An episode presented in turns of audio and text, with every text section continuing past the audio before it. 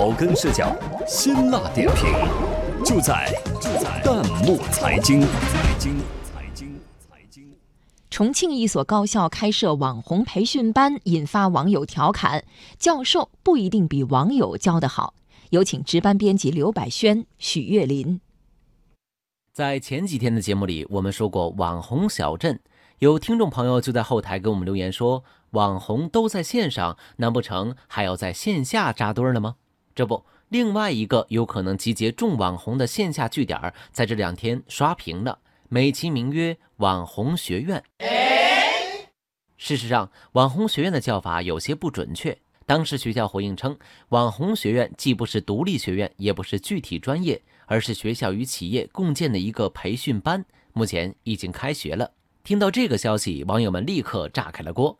网友欧山娜娜有些不屑，说：“以后网红都能说自己是专业的了。”但网友南国清风听不下去了，反驳道：“网红并不一定都是那些伤风败俗的，大家偏激了。”网友安木冷素则表示：“网红不一定都是大家想的那样，对网红的定义怕是要变一变了。”既然开学了，那都上什么课呢？小编看到网红培训班开设了个性塑造、直播技巧、形象设计、表演心理学和录小视频上热门等相关课程，培训时间为期三个月。围观的网友分手之后还好吗？估计是看热闹不嫌事儿大，说我觉得这个不应该让教授去讲课，应该让网红去上课。网友生活碎笔也持同样观点，说这门课实操性很强，教授不一定教的比网友好。与此同时，还有人质疑课程内容过于浅显，网红培训班徒有其表。网友往事如烟雨年华表示：“你以为一个么么哒就能收获土豪的打赏吗？太天真了！如何推销自己和人交往，这才是真正稀缺而且要学的。”当时学校强调，目前网红培训班只是一个尝试，并没有固定下来，因为还要看未来的营运效果如何。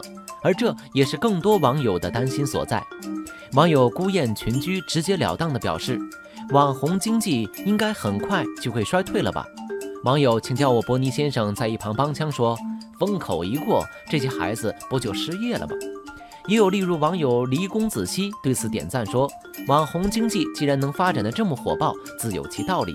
学校能重视这些新形式经济现象，正说明这才是接地气的学校。”网友打死小怪物也表示支持，说：“有支持的网络主播比那些靠其他手段上位的主播好多了吧？